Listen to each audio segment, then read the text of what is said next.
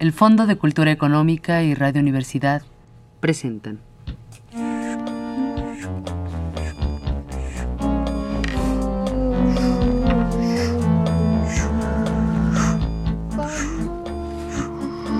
La llave del tiempo. La clave del tiempo. La nave del tiempo. El ave del tiempo.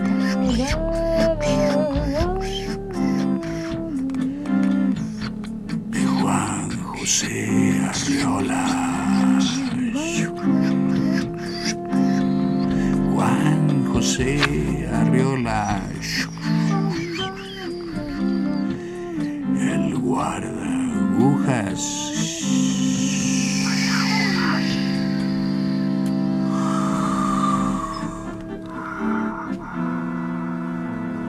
En el Fondo de Cultura Económica y libros para todos. Empezamos con economía hace 60 años y ahora nuestro acervo es universal.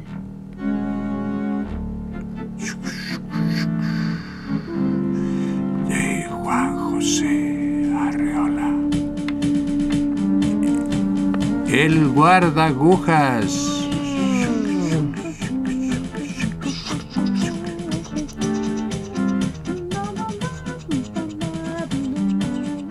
Forastero llegó sin aliento a la estación desierta. Su gran valija que nadie quiso cargar le había fatigado en extremo. Se enjugó el rostro con un pañuelo y con la mano en visera miró los rieles que se perdían en el horizonte.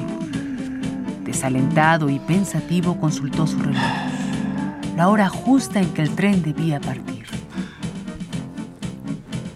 Alguien salido de quién sabe dónde le dio una palmada muy suave. Al volverse, el forastero se halló ante un viejecillo de vago aspecto ferrocarrilero. Llevaba en la mano una linterna roja, pero tan pequeña que parecía de juguete. Miró sonriendo al viajero y este le dijo ansioso su pregunta. Usted perdone. Ha salido ya el tren. Lleva usted poco tiempo en este país. Necesito salir inmediatamente. Debo hallarme en T mañana mismo. Se ve que usted ignora por completo lo que ocurre. Lo que debe hacer ahora mismo es buscar alojamiento en la fonda para viajeros. Mire, es aquel edificio, aquel ceniciento. Sí, ese que parece un presidio. No, pero yo no quiero alojarme, sino salir en el tren. Alquile usted un cuarto inmediatamente si es que lo hay. En caso de que pueda conseguirlo, contrátelo por mes. Le resultará más barato y recibirá mejor atención. ¿Está usted loco? Yo debo llegar a T mañana mismo. Francamente debería abandonarlo a su suerte.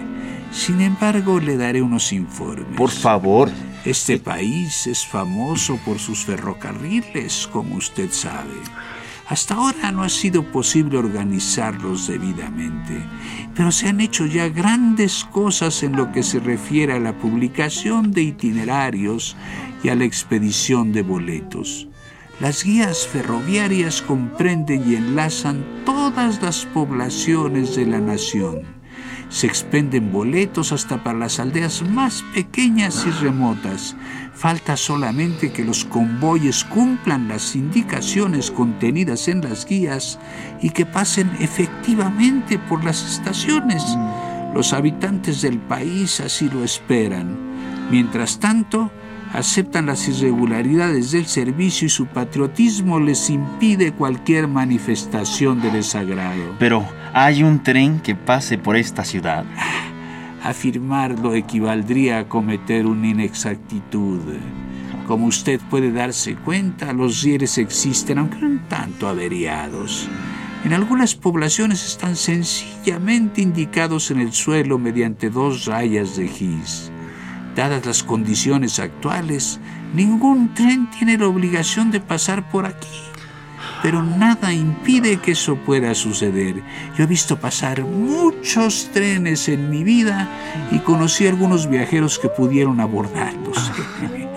si usted espera convenientemente, tal vez yo mismo tenga el honor de ayudarle a subir a su hermoso y confortable vagón. ¿Y me llevará ese tren a T? ¿Y por qué se empeña usted en que ha de ser precisamente a T? Debería darse por satisfecho si pudiera abordarlo. Una vez en el tren su vida tomará efectivamente algún rumbo. ¿Qué importa si ese rumbo no es el de T? Es que yo tengo un boleto en regla para ir a T.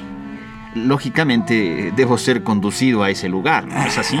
Cualquiera diría que usted tiene razón. Pues,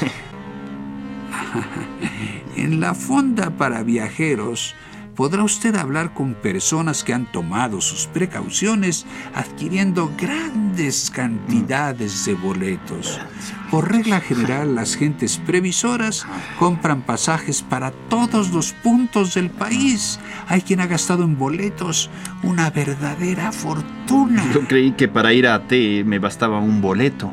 Mírelo usted.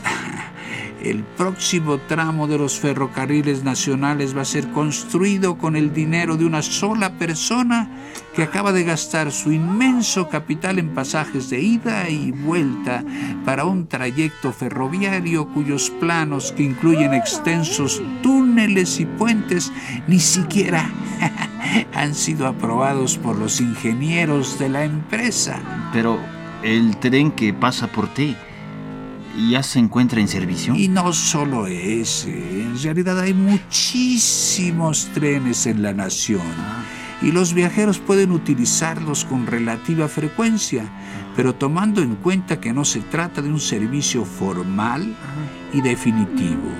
En otras palabras, al subir a un tren, nadie espera ser conducido al sitio que desea. ¿Cómo, cómo es eso? En su afán de servir a los ciudadanos, la empresa debe recurrir a ciertas medidas desesperadas. Hace circular trenes por lugares intransitables. Esos convoyes expedicionarios emplean a veces varios años en su trayecto y la vida de los viajeros sufre algunas transformaciones importantes. Los fallecimientos no son raros en tales casos, pero la empresa que todo lo ha previsto añade a esos trenes un vagón capilla ardiente y un vagón cementerio. Es motivo de orgullo para los conductores depositar el cadáver de un viajero lujosamente embalsamado en los andenes de la estación que prescribe su boleto. En ocasiones estos trenes forzados recorren trayectos en que falta uno de los rieles. Todo un lado de los vagones se estremece lamentablemente con los golpes que dan las ruedas sobre los durmientes. Los viajeros de primera es otra de las previsiones de la empresa, se colocan del lado en que hay riel. Los de segunda padecen los golpes con resignación. Pero hay otros tramos en que faltan ambos rieles. Allí los viajeros sufren por igual hasta que el tren queda totalmente destruido. Santo Dios. Mire usted, la aldea de F surgió a causa de uno de esos accidentes. El tren fue a dar en un terreno impracticable. Lijadas por la arena, las ruedas se gastaron hasta los ejes. Los viajeros pasaron tanto tiempo juntos que de las obligadas conversaciones triviales surgieron amistades estrechas. Algunas de esas amistades se transformaron pronto en idilio y el resultado ha sido F, una aldea progresista llena de niños traviesos que juegan con los vestigios enmohecidos del tren. Dios mío. Yo no estoy hecho para tales aventuras. Necesita usted ir templando su ánimo. Tal vez llegue usted a convertirse en héroe.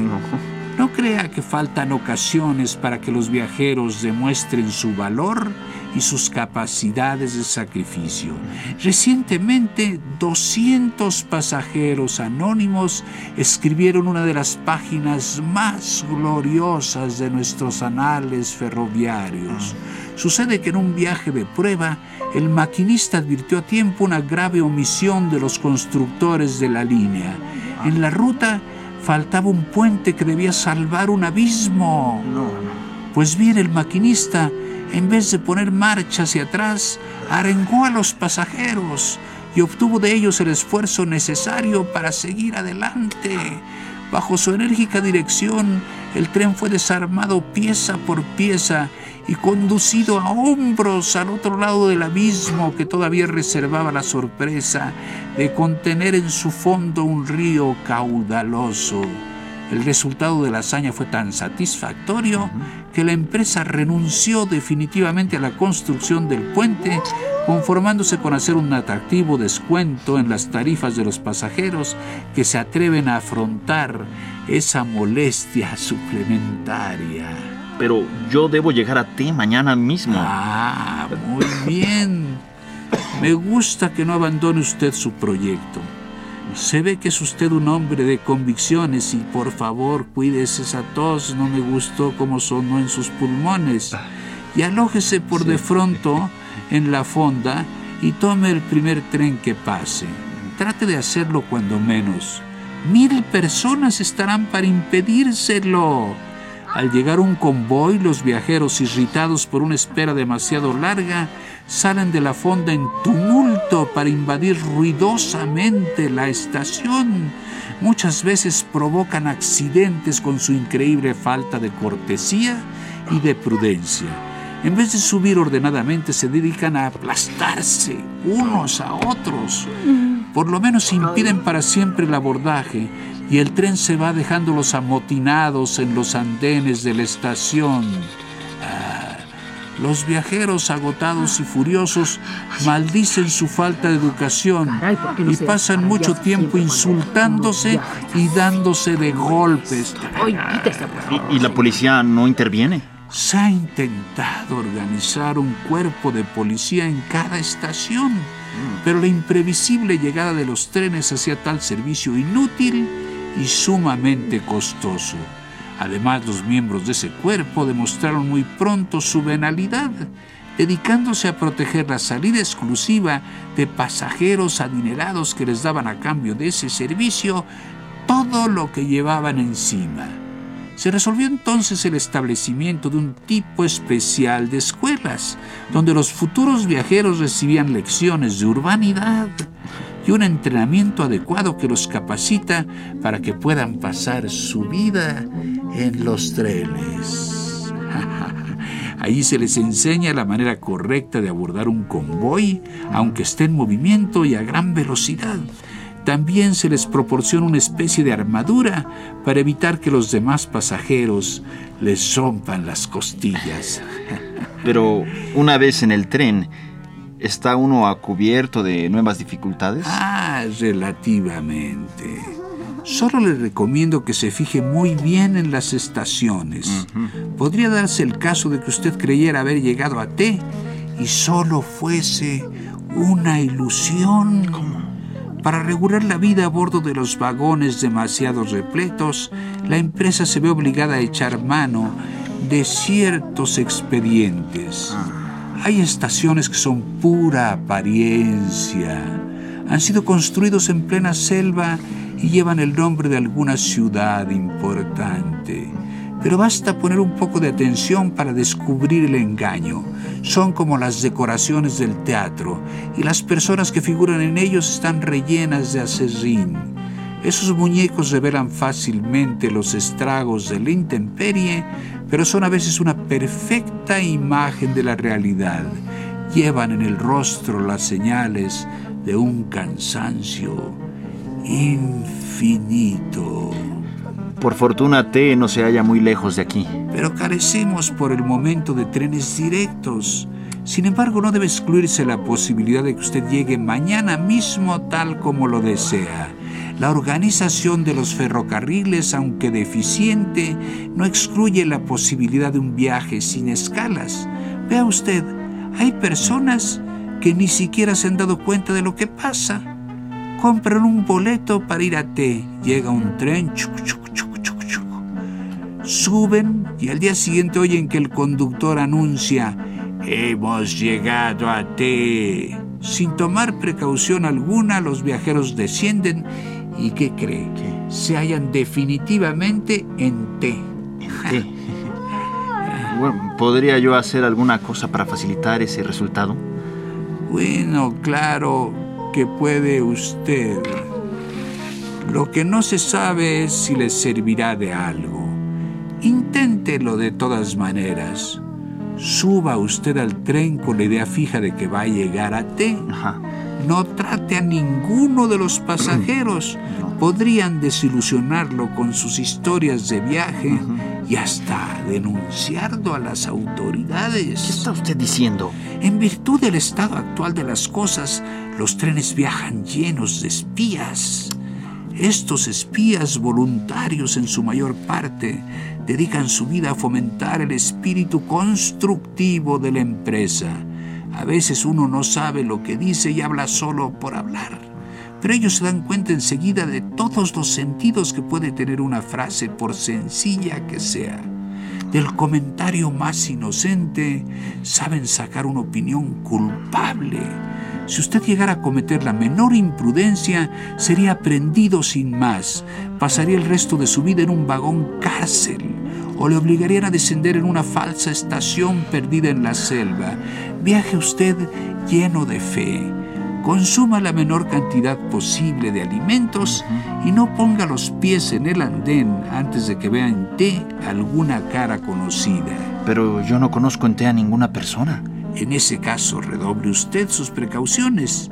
Tendrá, se lo aseguro, muchas tentaciones en el camino. Si mira usted por las ventanillas, está expuesto a caer en la trampa de un espejismo.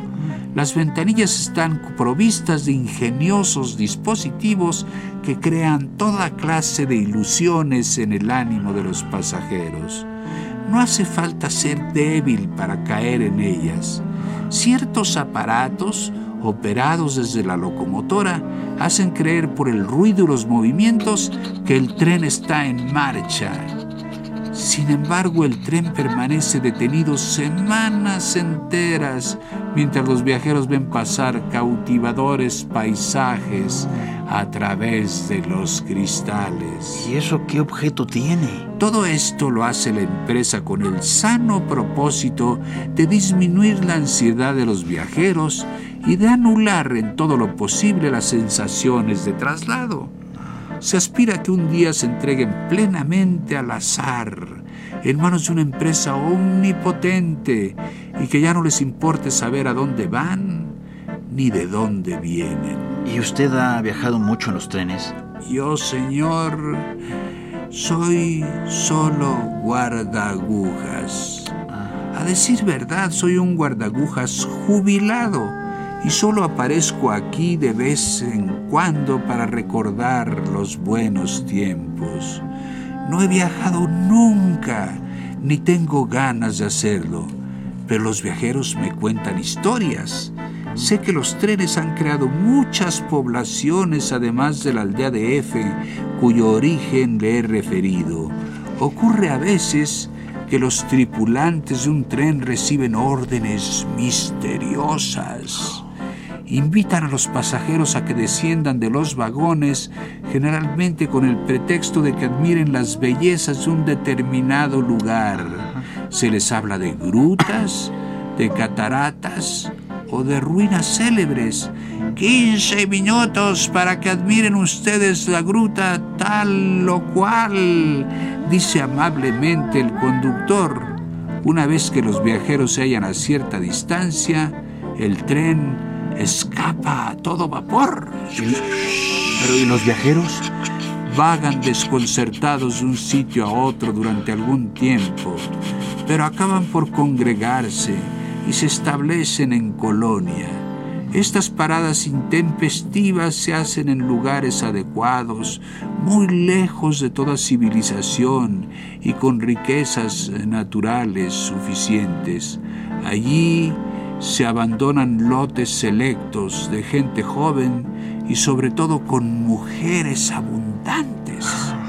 ¿No le gustaría a usted pasar sus días en un pintoresco lugar desconocido en compañía de una muchachita? El viejecillo hizo un guiño y se quedó mirando al viajero con picardía, sonriente y lleno de bondad. En ese momento se oyó un silbido lejano. El guardabujas dio un brinco, lleno de inquietud, y se puso a hacer señales ridículas y desordenadas con su linterna. ¿Es el tren? Preguntó el forastero. El anciano echó a correr por la vía desaforadamente. Cuando estuvo a cierta distancia se volvió para gritar. Tiene usted suerte. Mañana llegará a su famosa estación. ¿Cómo dice que se llama? X. Contestó el viajero. En ese momento el viejecillo se disolvió en la clara mañana, pero el punto rojo de la linterna siguió corriendo y saltando entre los rieles, imprudentemente al encuentro del tren. Fondo del paisaje la locomotora se acercaba como un ruidoso advenimiento.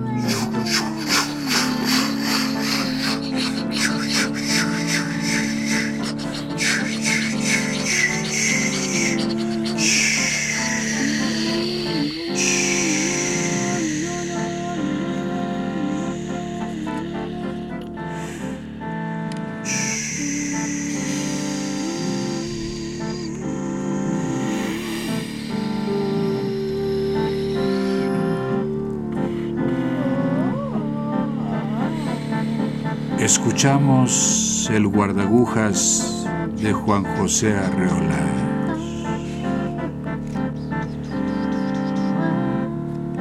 En el guardagujas el papel de la filosofía es más importante y el realismo mágico es más mágico que en la lluvia.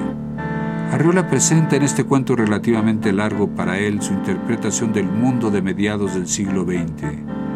Los sucesos mágicos que narra el viejo guardagujas constituyen la respuesta de Arreola al materialismo y al existencialismo.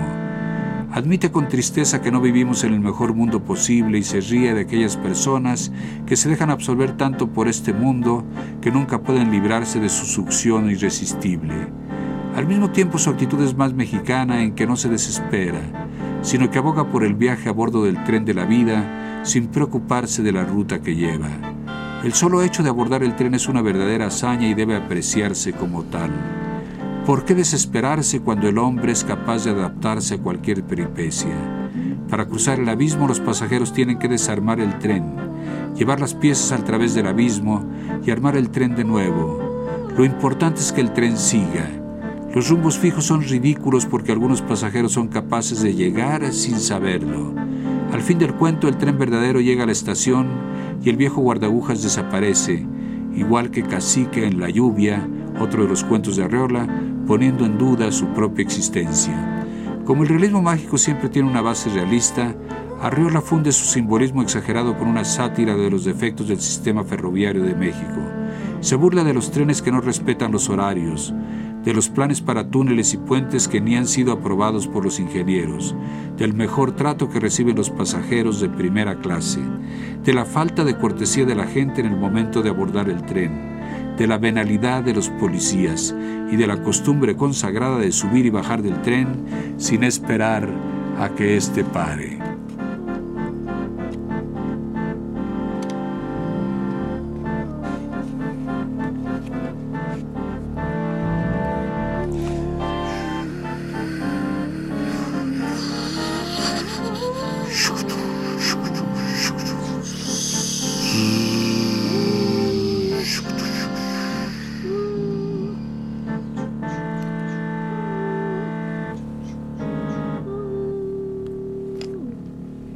Fondo de Cultura Económica y Radio Universidad presentaron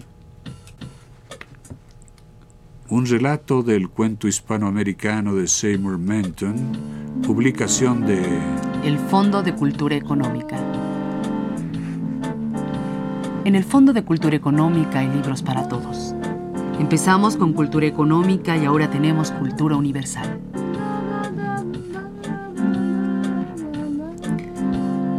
A las 10 primeras personas que mañana nos llamen a los teléfonos del Fondo de Cultura Económica de 9 a 3 de la tarde, se les regalará un libro sorpresa.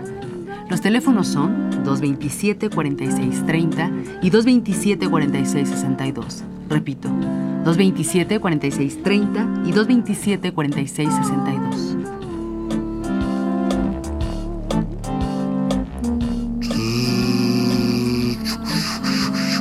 La llave del tiempo. La clave del tiempo. La nave del tiempo.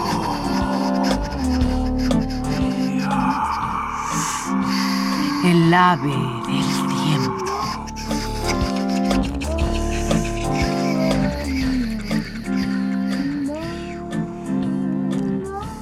Narración, producción y dirección, Juan López Moctezuma.